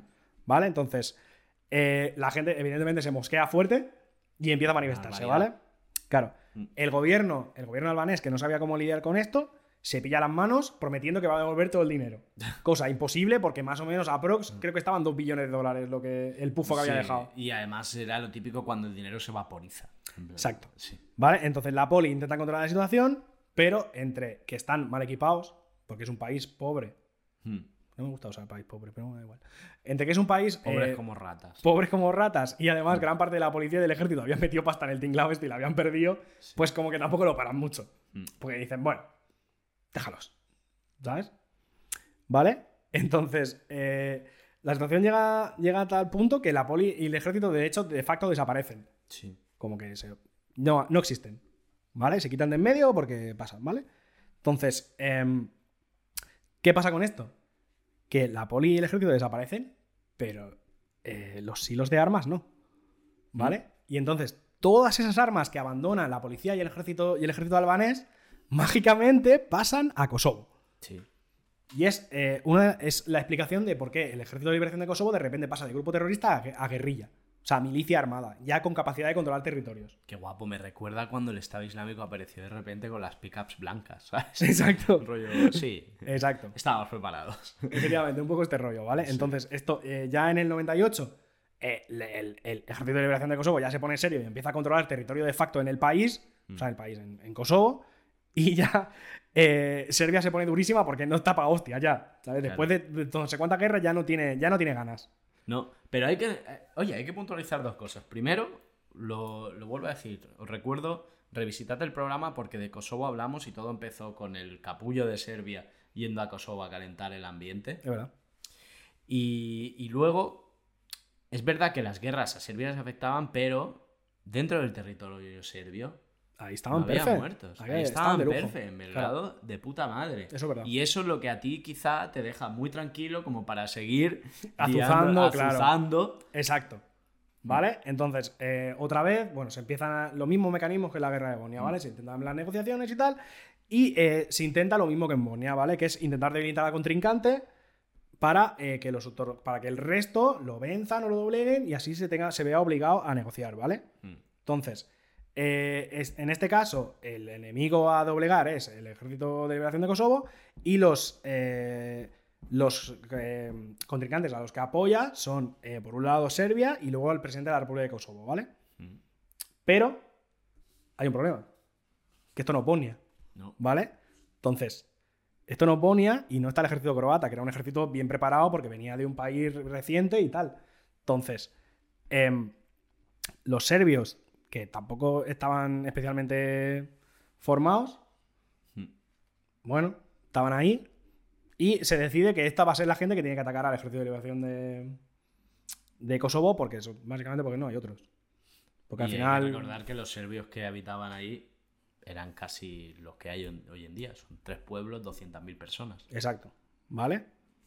Entonces, eh, ¿qué pasa? ¿Vale? Esto es un concepto muy guapo. Que es, eh, el, el concepto es como la, lo llaman como las toolbox, ¿vale? Que es en plan, que si tú, eh, en los conflictos del siglo XX de contrainsurgencia y tal, si tú empiezas a tirar del hilo, ves que todos los gobiernos han seguido como una serie de mecanismos de tortura y represión que son iguales y normalmente son enseñados de otro punto. Y es como que lo llaman la caja de herramientas, porque es como todos usan los mismos. ¿Vale? Entonces, ¿qué pasa? Que como no te puedes fiar de un serbio, por lo que sea, Mm. pues esta gente empieza una guerra contra insurgente tochísima. Claro. En plan, empleando todos estos mecanismos de tortura que se habían visto, pues, eh, yo que sé, en Vietnam, en Palestina, en Rhodesia y, y todos estos sitios, ¿vale? Mm. Que básicamente, pues, incendian pueblos, eh, desalojan a los habitantes, castigos aleatorios así, en plan, sin fuste ninguno, ¿vale? Cosa que hace que el ejército serbio quede fatal. Sí. Más todavía. Más todavía. Más todavía, ¿vale? Y no solo eso, sino que no solo de, que de, de puertas afuera quedan fatal, sino que de puertas adentro tampoco consiguen eh, doblegar al ejército de liberación de, de Kosovo porque eh, durante mucho tiempo ni siquiera era como una organización clara. Mm. Porque básicamente el ejército de, Liber- de liberación de Kosovo eran como grupos repartidos por el territorio, pero cada vez que se intentaba eh, convocar a un líder para negociar, no aparecía nadie, porque no había un líder. Eran como guerrillas sueltas que Era más o un menos. sentimiento, tío. ¿Era un sentimiento? Sí. Qué bonito, tío. No. Ser. Acabas de, acabas de comparar las milicias. Las milicias Del ejército De Kosovo con, con ser culé. Un sentimiento. Més que un club. Més que un club. Més que un club. Eres una persona horrible. Bueno, Eres una persona horrible, ¿vale? Total, que esto pues provoca que la situación se vaya a peor, ¿vale? Se empieza a ver un miedo real de que eh, esto salga de Kosovo y empieza a invadir pues Albania y los países de alrededor, ¿vale? Porque, eh, porque hay que tener en cuenta que el Ejército de Liberación de Kosovo eran defensores del, del- del concepto de la Gran Albania.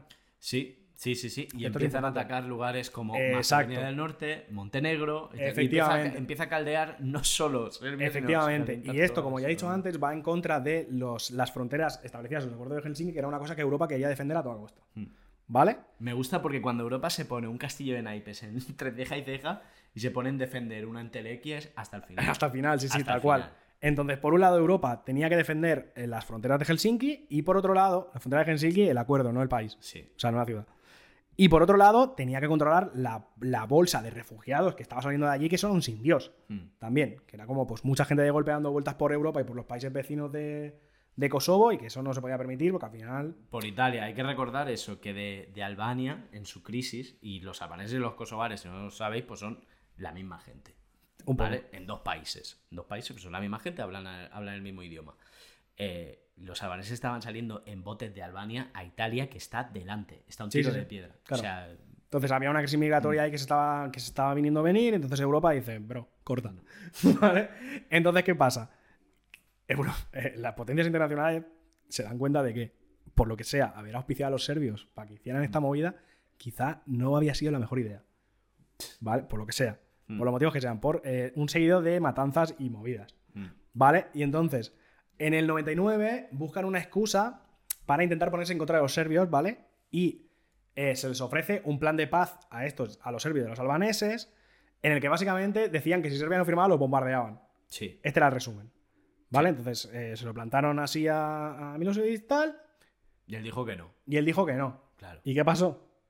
Que los bombardearon, evidentemente. Es, la OTAN bombardeó Belgrado. Exacto. Y eso Entonces- empezó a cambiar las cosas. Claro, entonces en estas negociaciones, por un lado está eh, Serbia y Albania, que se les dice, bueno, Albania no, a Serbia sobre todo, que si no aceptan este acuerdo, les van a pegar un pepinazo, ¿vale? Si Albania no firma, se les dice que la OTAN, o sea, que la OTAN y las potencias europeas en general se desentienden de su problema, y que se espabilen ellos, y luego, en todo este follón, aparece el Ejército de Liberación de Kosovo, que era el otro, el otro contendiente para negociar, aparece de repente que ya no le interesa lo de la Gran Albania, que solo quiere la independencia de Kosovo, y que, eh, y que, que si Kosovo se convierte en una república más de Yugoslavia, que les parece bien también. ¿Vale? Así de golpe. Porque esto eh, denota claramente que no había una organización clara y que de repente apareció este fulano que a lo mejor se había colado. Sí. Era plan, porque seguramente esta persona estaría refrendada por todos los miembros del Ejército de Liberación de Kosovo, bla, bla, bla. Total, para sorpresa de nadie, no se llega a ningún acuerdo. ¿Y qué pasa? Que efectivamente se bombardea eh, el territorio yugoslavo el 24 de marzo. Mm. Cosa, cuando uno lo analiza, claro, es muy difícil defender, o sea, con qué derecho eh, la OTAN bombardea Belgrado. Eso es, es chungo, ¿eh? Porque al final, o sea, lo entiendes que fue como una, fue una solución eficaz, es decir, los problemas de Kosovo se acabaron relativamente rápido y de manera menos sanguinaria, que no sin sangre, que en el resto de, de repúblicas Así de la es. antigua Yugoslavia. Pero es muy difícil con qué derecho Es- coges y bombardeas Claro, es muy difícil justificar, eh, Sí. justificar el bombardeo a, a la gente que tú has, que tú has auspiciado para que intente solucionarte el problema que no lo ha solucionado y entonces tú decides bombardearlo, en fin. Sí. Un tinglao. Un tinglado. Un tinglao tocho. ¿Qué hacen los serbios, vale? Pues aprovechan los serbios y empiezan a hacer limpieza étnica y expulsan de Kosovo a miles de albaneses, creándole otro problema migratorio a la OTAN. Claro. ¿Vale? Así que. eh, este es el, el girito, el girito de todo. Y yo creo que en parte, gran, gran parte de la desafección de la OTAN viene de esto. Que es en plan que el bombardeo de Belgrado es lo que provocó la crisis humanitaria. Porque Mm, fue, en cierta bueno, manera- fue la excusa En para cierta, manera, sí, en cierta manera, el bombardeo de Belgrado fue la excusa que usaron los, los serbios para expulsar a toda, eso- a toda esa población albanesa y crear este problema. Entonces, es como. Ahí está un poco. Claro, yo creo que yo lo veo más como, como una crítica a la, o sea, la política de bombardeos en ese tipo de problemas no se demostró efectiva. Es decir, pegaron un bombazo. Ah, no, no, no. De hecho, de hecho y- fue para nada efectiva. No, pero no tiene ningún efecto. Al final el efecto se tuvo con llevando a la CAFOR, poniendo sí, sí. gente en el terreno y poniendo gente de verdad. Sí, de hecho, O sea- la, de hecho la OTAN, la Mm. OTAN cuando empiezan los bombardeos se vanagloria de que son eh, este, este concepto de los bombardeos ¿no? quirúrgicos solo a objetivos y tal, cosa que es mentira, porque eh, de hecho en esta guerra es cuando se empieza a hablar de los daños colaterales, porque al final Sí. en lo quirúrgico, imposible, quirúrgico, mis cojones, sí. ¿Vale? Y de hecho, a mitad de, a mitad de conflicto ya sudan de los daños colaterales y los bombardeos quirúrgicos y empiezan a bombardear infraestructuras. Sí. La clásica. Sí, Joderte sí, sí. el tendido eléctrico para que te jodas. Este Mm. tipo de cosas. Entonces, que esto lo haga la OTAN, que se supone que es el cuerpo de paz del mundo, Claro. ¿vale? Pues está feo, ¿vale? Pero claro, el problema es que la OTAN no podía permitirse una derrota en todo esto, ¿vale? Mm. Porque. Precisamente por eso, porque, Bueno, porque eran los garantes de la libertad, Sí, sí. no sé qué y tal. No podían permitirse la- la- una derrota. Entonces, cuando ven que los, los bombardeos quirúrgicos, entre comillas, no funcionan, ya pasan a los bombardeos normales, estándar. Mm. Que es básicamente eso, pues cargarse infraestructuras, eh, joder a la población, matar más población todavía, porque por lo que sea, les da un poco igual. La crisis humanitaria que provocan, que en cierta manera provocan ellos de albaneses huidos y tal, les suda tres cojones, no hacen absolutamente nada. Bueno, entran- sí, digamos, la, la llegan a parar. Pero ya con todo el mundo que había cogido las putas maletas. Claro, claro. Porque en realidad cruzar Albania era sencillo. Claro. Entonces, eh, a en principio, eh, la Rusia de Yeltsin se ofrece a mediar Mm. y la, la OTAN pasa, les dice que ni de coña. En fin, eh, un follo, un sin Dios. Sí, aquí es verdad que como ya nos acercamos a los 2000 y ya empieza a caerse la después de la crisis rusa y tal, empieza a caerse aquella idea tan bonita de que el neoliberalismo nos iba a traer Exacto. una paz entre los dos entre los dos ejes del mundo y no sé qué. El fin de la historia de Claro, Fukuyama. El fin de la historia de Fukuyama y todo eso. Claro, el fin de la historia de Fukuyama, yo pensaba mientras leía sobre todo esto y sobre los 90, decía, ¿cómo Fukuyama, con todo lo que pasaba en los 90, cómo podía declarar el fin de la historia? O sea, ¿cómo tú le podías decir a un ruandés en la cara? Porque es un flipado. Ya, pero, pero es completamente absurdo, porque claro, Claro. es como un intelectual, pero, pero ciego, como la gran Sí. mayoría de intelectuales, una- de una ceguera enorme. Claro. Sí. Total. Eh, no, pero... el- Hostia, perdón, sigue, sigue. que- No, pues ya, esto es, es ya para cerrar, ¿vale? Entonces, eh, al final se acepta que eh, un ex primer ministro ruso vaya a negociar la movida, consigue, no con la OTAN, sino con el G8 y las Naciones Unidas, firmar unos acuerdos Sí. que luego la OTAN, pues cuando ya los tiene delante, pues dice, bueno, ¿sabes? Pues ya que lo han hecho, no voy a decir que no. Y queda una cosa muy importante lo que quería decir. Y Estados Unidos pone una base, monta Kosovo Hombre, como aprovecha. base americana, Hombre, hombre, ya aprovecha, claro. que es la función que tiene a día de hoy. Efectivamente. Entonces, eh, junto pues la- el G8 y la ONU, junto con el, el ministro ruso y tal, eh, hacen unos acuerdos que básicamente aseguran un poco el autogobierno de Kosovo y que tenía que ser y tenían que ser firmados por Milosevic, que Milosevic a esta altura ya no pintaba nada. O sea, si en la otra en el acuerdo ya no pintaba nada, aquí menos, que simplemente se lo pusieron delante y le dijeron, toma, Mm. ya sabes lo que tienes que hacer. Y lo echaron Y firmó, lo año. echaron y, a- y al carré. Y ahí, Esto- y ahí esto- se bajó. Esto es guapo. Algún día hablaremos porque hay un movimiento. A Milosevic lo echaron, lo echó una revuelta popular. Sí. Que eso es fuerte, ¿eh? Con todo lo que pasó, al final fue. O sea, no es un presidente que derrocaron como, yo qué sé, como pasó con Gaddafi.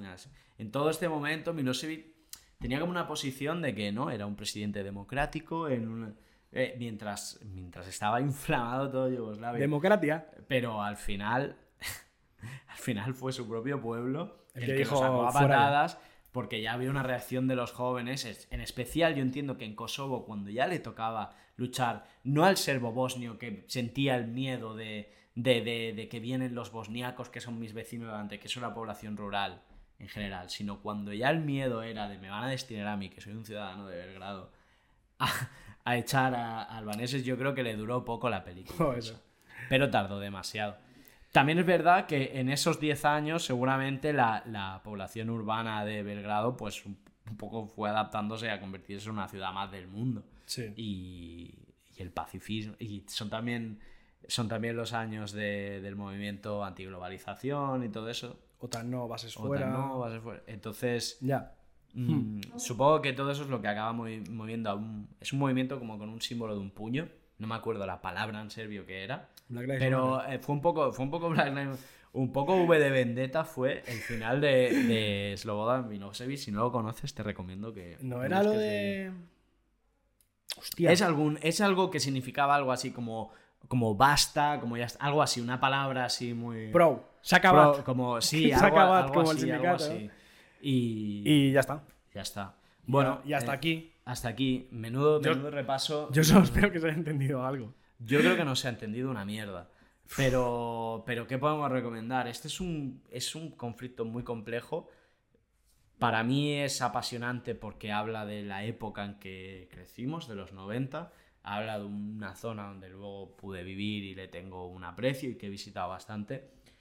Pero que esto sirva para que los, te- los que tengáis curiosidad mm, investiguéis lo bueno, como ya os he dicho. O sea, en YouTube hay una cantidad de, de material Claro. de la guerra de Yugoslavia que no os la acabáis. Y hay cosas muy curiosas, lo que os he dicho de, de, de ver a Radko Mladic llorando, de Arkan. Limonov disparando, Limonov la boda de Arkan, que es increíble. La boda de Arkan. Todo eso, todo eso está ahí. Y hay un montón de bibliografía al respecto. Ya no solo, Sí. ya no solo ensayos más, más, Más históricos como, ¿no? claro, como los que he mirado yo, que son comunidades rotas y la fábrica de fronteras, sino también libros, en plan, testimonios de gente que estuvo en el, en el asedio de Sarajevo, que estuvo en la, en la zona de Kosovo durante la guerra, películas también hay un montón.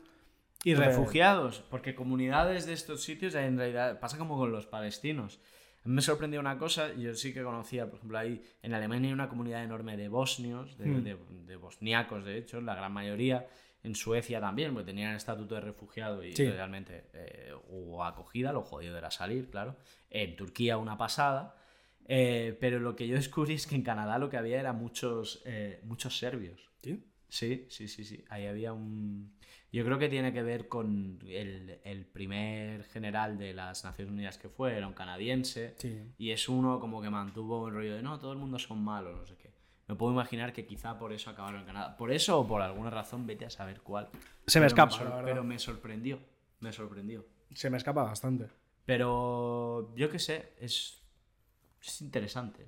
Está bien, yo nunca me había metido tan a fondo en movidas de estas. Mm. Y está bastante guapo. Dan, dan ganas de comprar en Agrocomerch.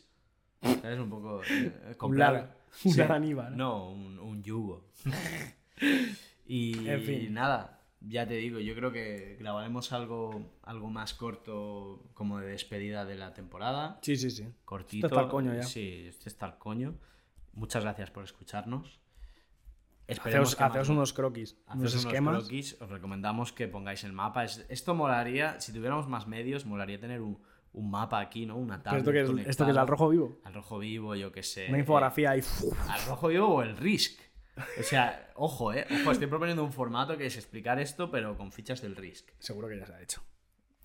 Pero en inglés, a lo mejor. Bueno, Bueno, pues ya está, hasta aquí. Eh, como, como podéis ver, después de esta chapa estamos extenuados. sí. Eh, yo me quiero ir a mi casa ya. No quiero saber nada de, eh, de los Balcanes nunca más. Yo me voy a ir a un chino.